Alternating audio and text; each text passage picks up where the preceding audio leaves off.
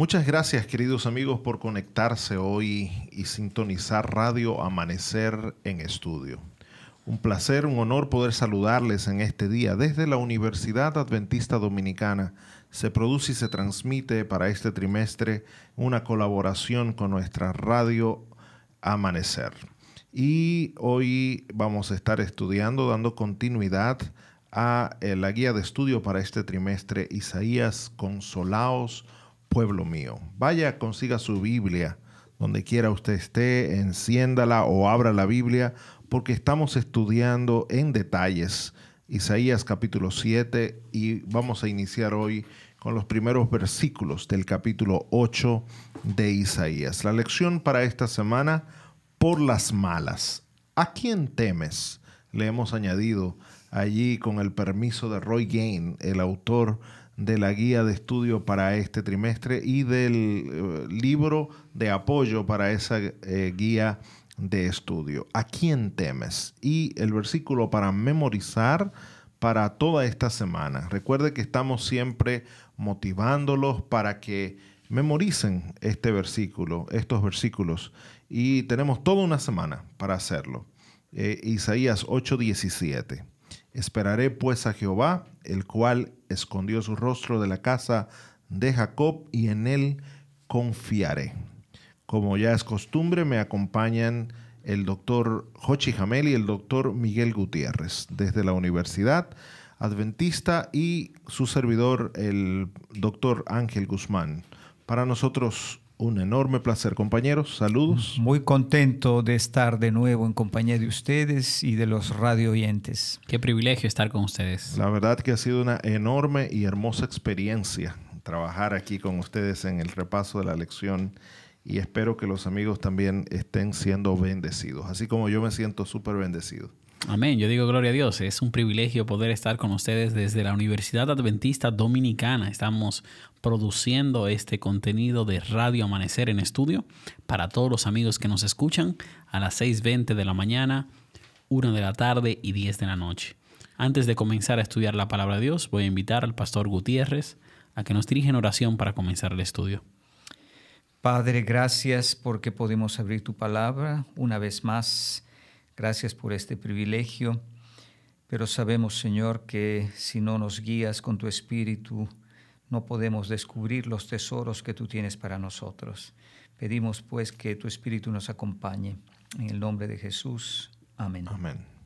Muy bien, esta jornada de este día eh, consiste en dos cosas. Vamos a hacer un, repaso general eh, de esas consecuencias previstas. Así se titula la lección para el día de hoy. ¿eh? Consecuencias previstas, que ya comenzamos en el día de ayer a hablar de esas consecuencias que vinieron sobre Judá, sobre el reino que dirigía Acaz, por el hecho de no poner su confianza en Dios y prefirió poner su confianza en el rey de Asiria. Diríamos las nefastas consecuencias de no seguir a Dios. Y en la segunda parte entonces vamos a comenzar a leer el capítulo 8 de Isaías. Así que agarre su Biblia, vamos a estar repasando la última parte ya, hoy sí se acaba el capítulo 7. ¿Cuántos días estudiando este capítulo 7 de Isaías? Y vamos a iniciar el capítulo 8. Vamos a estar leyendo estos capítulos. Muy bien, vamos entonces a, comenzar hablando de, de, esta parte que es histórica, pero también tiene una gran lección para nosotros. Una profecía que comenzó eh, de una forma y terminó de otra. Una amenaza de, dos reyes sobre Judá, un desafío de Dios para el rey para que crea en él, le pone una señal de un niño que sería llamado Emmanuel, que significa Dios está con nosotros. El rey rechaza la señal, no prueba a Dios, no confía en Dios y entonces termina con una imagen de devastación, de opresión, de juicio, pero curiosamente, profesor Gutiérrez, eso no viene de parte de los reyes que estaban amenazando a Acaz, sino que viene del amigo que Acaz estaba consiguiendo, que era el rey de Asiria.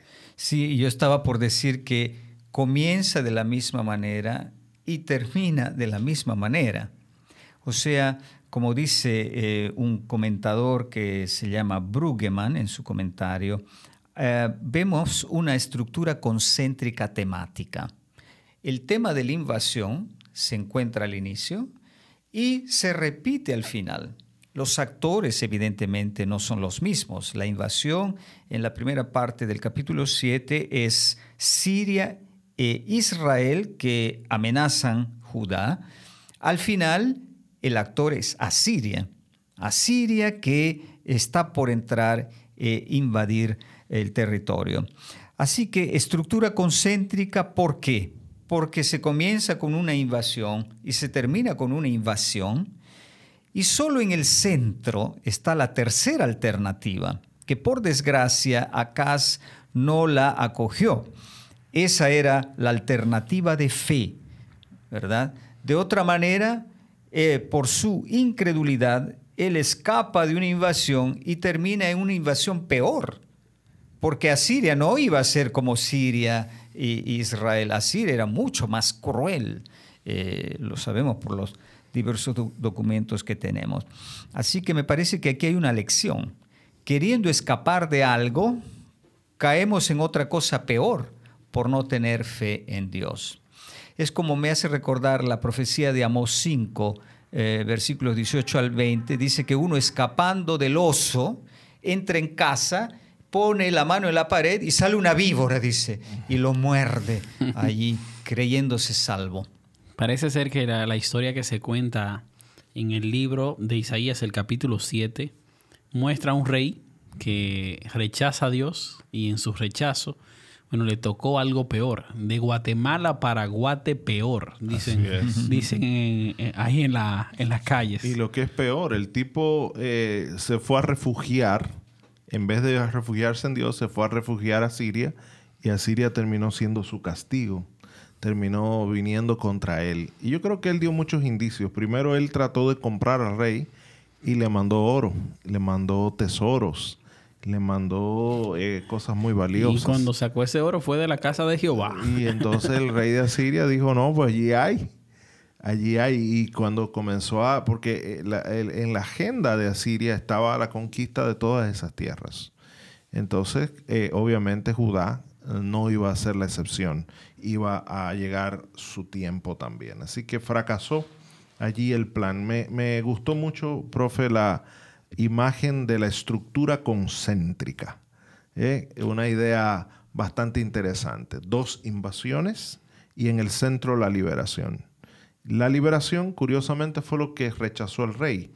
La liberación era Emanuel. Pon tu confianza en que Dios está contigo. Pero él no la puso y entonces terminó destruido. Interesantísimo. Creo que es una de las mejores cosas que he aprendido en esta semana, la estructura concéntrica de esa segunda parte de Isaías. De Isaías 7, diríamos. El, capítulo completo. El capítulo, sí. de todo el capítulo. Entonces, en la parte final, como estamos repasando, dijimos que hay dos partes, los versículos 18 al 20, que hablan de la invasión con imágenes, y la segunda parte, los versículos 21 al 25, que presentan los resultados.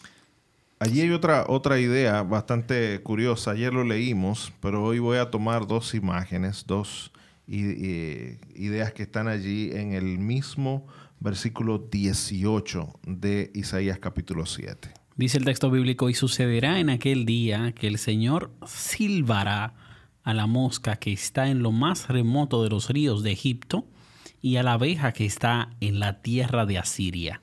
Algo bien interesante aquí que llama la atención es que hay una mención a, dos insectos, pero estos dos insectos están relacionados a dos naciones que están en dos extremos opuestos a, a Judá.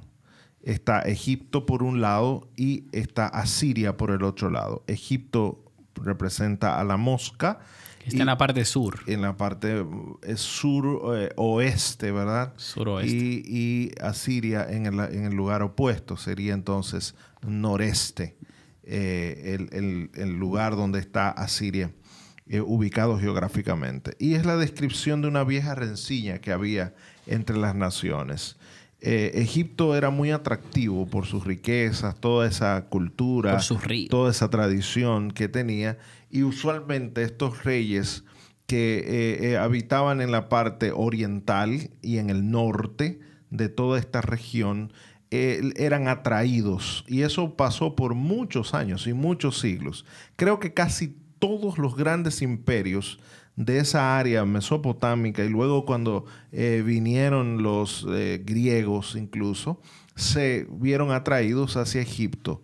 Y eh, a- siempre andaba esa rencilla entre esos dos grandes extremos. En el medio estaba Judá, que siempre también estaba amenazada, era parte de, su contexto de vida, amenazada o por los egipcios en una parte en el sur o por los eh, asirios o las otras naciones que estaban allí. Entonces, lo que está diciéndole el Señor es que yo voy a llamar eso y, y voy a traer consecuencias sobre ti de las cuales ya tú estás acostumbrada. Así dice hay que, un- cuando pase un eso, mensaje él medio silbará. geográfico. Él silbará, dice. Sí, un mensaje medio geográfico, pero que ilustra esa lucha de tanto tiempo que iban ellos a, a continuar teniendo. Sí, otros profetas hablan de esta alternativa a Siria o Egipto. Por ejemplo, el profeta Oseas en el capítulo 7 eh, menciona esta tentación continua en esa época, era de Israel, de ir a veces a Siria, cuando Egipto le estaba atacando, en vez de ir a Dios,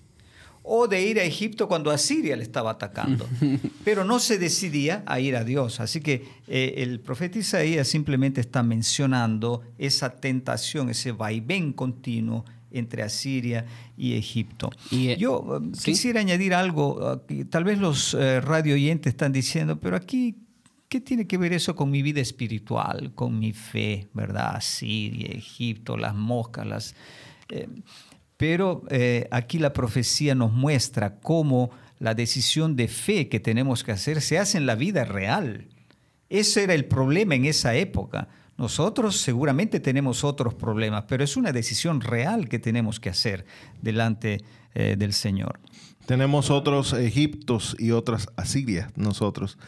Pero al fin la, la- decisión es lo mismo. O sea, eh, converge en la- las mismas circunstancias, diferencias históricas, pero tenemos que tomar también a veces decisiones para elegir a Dios, aunque no veamos todas las evidencias. Preferimos algo más estructurado, más tangible, algo que podemos aprovechar eh, más fácil, riqueza, algo que nos da más seguridad rápido eh, y, y no, no ponemos nuestra fe directamente en, en nuestro Señor.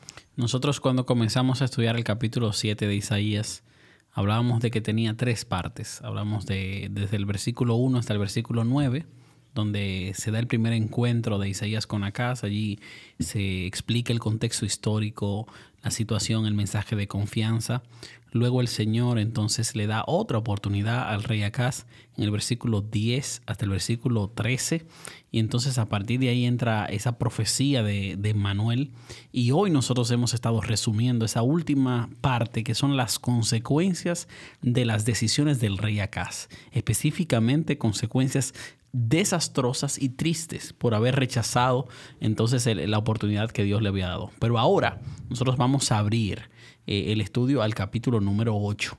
Yo lo que voy a hacer en este momento es que voy a leer con ustedes, queridos amigos que nos escuchan en Radio Amanecer en Estudio, ah, voy a abrir la Biblia y quiero invitarte a que tú abras tu Biblia ahí, no importa la versión que tú tengas, no importa si la tienes en el celular, en el iPad, en tu computadora, no te preocupes, préndela y ve con nosotros estudiando la palabra de Dios. Estamos en Isaías capítulo 8 y voy a leer la primera parte, la primera sección del libro de Isaías capítulo 8, que nosotros habíamos dicho también que tenía cuatro divisiones, pero eso lo vamos a ver un poquito más adelante. Leamos juntos Isaías 8, versículo 1 al 4. Entonces el Señor me dijo, toma para ti una tabla grande y escribe sobre ella en caracteres comunes. Veloz es el botín, rápida la presa. Y tomé conmigo como testigos fieles al sacerdote Urías y a Zacarías, hijo de Jeberequías. Me acerqué a la profetisa, y ella concibió y dio a luz un hijo. Y el Señor me dijo, ponle por nombre Maher Shalal Hashbaz. Porque antes que el niño sepa clamar, Padre mío o Madre mía, la riqueza de Damasco y el botín de Samaria serán llevados ante el rey de Asiria. Así que esta es la porción que vamos a estar estudiando ahora, compañeros. Sí, podríamos decir que aquí en el capítulo 8, repitiendo lo que dijimos en la introducción el sábado, hay cuatro partes.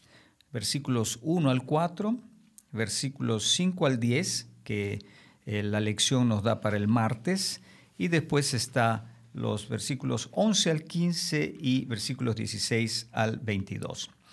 Los versículos 1 al 4 hablan de un acto simbólico. Hay una tabla que Dios dice que hay que escribirla con este mensaje y hay un niño que nace a quien hay que darle el nombre un poco extraño, Maher Shalal Hashbaz. Y en los versículos 5 al 10 que veremos mañana, eh, se habla entonces de un anuncio de juicio contra eh, eh, Judá. Podríamos em, poner un título a los versículos que tenemos para hoy día, el capítulo 8, 1 al 4. Yo he pensado que aquí la lección le da qué hay en un nombre. Probablemente está haciendo alusión al nombre del nuevo niño, ¿verdad? Allí, al niño que nace al, al, profeta Isaías. Pero yo diría, podemos ponerle el título de otra señal o otro signo. Como había un signo allí en el capítulo 7, ahora en estos versículos aparece otra señal. Y yo creo que también nosotros podemos hacer una comparación interesante, porque la primera señal que se da, se le da a Cas, y ahora hay una señal que el profeta tiene que hacer y, que aparentemente es pública, es para todo el pueblo, porque bueno, va a tomar testigos, lo va a escribir en una tabla, lo va a escribir en caracteres comunes, era una letra que posiblemente todo el pueblo entendía, Así que ahora la señal no es solamente para el rey Acaz, hay una señal ahora para todo el pueblo. Y así como se invitó al rey Acaz a confiar en el Señor, se va a invitar al pueblo a que también confíe en el Señor. O sea, eh, lo que está preparando el capítulo 8 es un tema también de confianza y de temor. Nosotros habíamos dicho durante la semana que el tema central que vamos a tratar es el tema del temor a Jehová. ¿A quién temes? Pero aquí se introduce una señal de, letras comunes y clara para todo el pueblo. Y el pueblo estaba siendo invitado también a unirse al remanente, a unirse a ese grupo de creyentes que, que, depositaban su confianza en el Señor. Así que nosotros no hagamos como acá, que rechazó confiar en Dios cuando fue desafiado. Hagamos eh, como hizo Isaías, como hicieron los discípulos que se mencionan allí, que confiaron y fueron el remanente que permaneció fiel confiando en el Señor. Otra señal clara que allí es una mujer que está embarazada y va a dar a luz. Pero me llama la atención como el nombre, el Señor no le, no le profetiza a Isaías que va a tener un hijo, por lo menos no está registrado aquí en la narrativa, simplemente le dice, escribe con letras legibles, eh, letras eh, comunes que todo el mundo puede entender, y lo que Isaías escribe es exactamente el nombre que le tiene que poner a su hijo. Sí. En realidad hay dos signos, yo diré. Uno es la tabla grande, en, la cual hay, que escribir ese mensaje, y otro es el niño, pero que son unificados en el mensaje. Que, es el mismo significado. Que, el, Dios, que Dios quiere dar. Sí, es exactamente lo mismo. O sea, lo que escribió Isaías es el nombre de su hijo. Lo único que el nombre de su hijo tiene esa traducción, ¿verdad? Veloz es el botín rápida la presa. Un nombre extraño para un muchachito. Muy extraño pero eh, eh, era parte de ese mensaje que tenía que dar. Y me llama mucho la atención cómo Dios utiliza ahora una parte literal de la vida del profeta, un, hijo, una tabla que él tiene que escribir, algo que él tiene que estar envuelto ahora en un mensaje que va más allá de las palabras. Un mensaje que se ilustra con su vida, que se ilustra con él, y eso parece que también ocurre con el mismo Isaías en otras ocasiones y con otros profetas también. Sí. Eso es lo que se conoce como los actos simbólicos de los profetas, no solo las palabras, sino los actos simbólicos. Podríamos decir, tomando ejemplos del Evangelio, son las parábolas. ¿verdad? Que los profetas hacen y tratan de subrayar ese mensaje, muy probablemente porque el pueblo estaba tan eh, absorbido de sus problemas, de sus pecados, ¿verdad? Que Dios les imponía esos signos, un poco como hizo con Acaz. No quieres una señal, yo te voy a dar la señal, ¿verdad? Pero aquí vemos cómo se escribe una tabla grande y interesante, lo hace ante testigos. ¿Por qué lo hace ante testigos? Porque probablemente no creían. Así que aquí de nuevo hay un ataque a esa incredulidad del pueblo. Ustedes no me quieren creer, ¿verdad? Pero ahora yo lo voy a escribir. Así que cuando se realice, que no va a ser mucho después, porque cuando el niño dice papá y mamá, ustedes saben, no es más de dos años, se va a realizar. Esos dos reyes que ustedes temen van a desaparecer y ahí van a ver quién tenía razón. Increíble cómo Dios llega a este extremo, ¿verdad? De escribir el mensaje profético para demostrar que lo que Él dice no es vacío, tiene un fondo de verdad. Yo quería añadir, perdón, una, una cosa, eh, como decía, eh, em, los actos simbólicos vienen en, muchos profetas. Por ejemplo, nos recordamos el caso de Jeremías, que en el capítulo 28 se lleva un yugo allí en el hombro, ¿verdad? Y camina allí en Jerusalén para dar un ejemplo del exilio. También tenemos el ejemplo de Ezequiel en los primeros capítulos, que se acuesta, dice, tres meses de un lado y tres meses del otro lado. Eh, parecen, los, los, profetas parecen locos casi, ¿verdad? Pero es en estos actos simbólicos que Dios quiere impresionar a su pueblo. Lo mismo con Isaías en el capítulo 20. Dios le dice, vas a ir sin ropa, solo en calzoncillos, casi, dos años eh, alrededor de Jerusalén para dar un ejemplo de lo que va a suceder con los habitantes.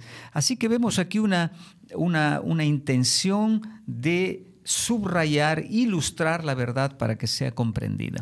Y el final de, esta sección del capítulo 1, el versículo 4, eh, específicamente en el versículo 4, dice lo que ese hijo de Isaías y la profetiza iba a ser, pero también dice la, la consecuencia exacta dice que cuando el niño sepa clamar, Padre mío o Madre mía, la riqueza de Damasco, estamos hablando del reino de Siria, allí estamos hablando de la capital. Así es. Entonces, y el botín de Samaria, estamos hablando de eh, la parte central, la capital de Israel.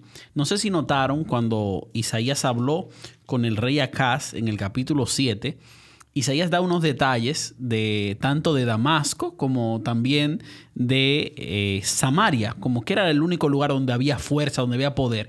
Y si le va a quitar el oro, si lo va a invadir, entonces ahora no va a quedar nada allí. Aparentemente Siria, a Asiria, el rey de Asiria, Tiglat Pileser, va a invadir toda la región, tanto de Damasco como también de Samaria y van a quedar desolados los pueblos. Es un ataque fuerte el que viene de parte del rey de Asiria. Y esto parece ser que es lo que va a suceder cuando el, niño comience a clamar a lo que, A lo que el Señor tuvo que llegar eh, con este pueblo, porque él tuvo que escribir antes que el niño fuera concebido, que escribir el mensaje, luego el niño era el segundo símbolo eh, aunque igual el nombre, ¿verdad? Pero es otro símbolo porque ahora el niño se resalta, es el tiempo en que el niño va a vivir, es el tiempo que va a, van a, prevalecer. El tiempo en el que el niño va a decir una expresión. Reinos. Cuando el niño aprenda a decir mamá y papá, aquí ya, antes de que eso ocurra, van a desaparecer estos reinos. Entonces, ahora cuando la gente viera la profecía cumplida, tenían la oportunidad de ir a confirmarlo en la tabla que se escribió mucho antes. Entonces, a ese extremo tuvo que llegar el Señor en la incredulidad que estaba viviendo Judá en el tiempo de Isaías, en la que estaba viviendo el rey en ese tiempo también. Y, qué doloroso es eso, tener que llegar a ese extremo, el Dios de amor que antes le dijo, pruébenme, que yo los quiero liberar. Ellos deciden no hacerlo y ahora el Señor tiene que usar elementos extremos para demostrar que Él, él tiene razón que Él está en lo correcto y no el camino que estaban escogiendo los y, y se resalta otro tema que nosotros hemos hablado durante estos estudios, el tema de las oportunidades. O sea, Dios le está brindando una oportunidad pública al pueblo por medio del profeta de que se arrepientan y que vuelvan al Señor para que sean parte del remanente de Él. Y es la invitación que Dios hace a su iglesia. Es la invitación que Dios hace a cada amigo que nos escucha a través de Radio Amanecer en Estudio a que nos arrepintamos, a que volvamos a Él y que si nos vamos a apoyar en alguien, que sea en el Dios Santo de Israel, que es el tema que tocamos aquí. Dios quiere traer consuelo a cada familia, a cada amigo, a cada dama, a cada jovencito que nos escucha a través de esta radio. Que estemos disponibles para escuchar el mensaje de Dios, obedecerlo y depositar nuestra fe en Él. Amén. Así que para cerrar este estudio voy a invitar al pastor Gutiérrez que nos dirija en oración. Padre eterno, gracias Señor, porque tú tienes mucha paciencia con nosotros. Yo no creo que nosotros somos mejores que acá. En nuestra vida hemos preferido siempre, muy a menudo, a Siria y hemos sido ciegos al poder que tú tienes para librarnos. Ayúdanos, Señor, que con estas lecciones, con tu Espíritu, podamos vivir estas experiencias que vivió tu pueblo de otra manera y que podamos ser dóciles a tu invitación. En el nombre de Jesús, amén.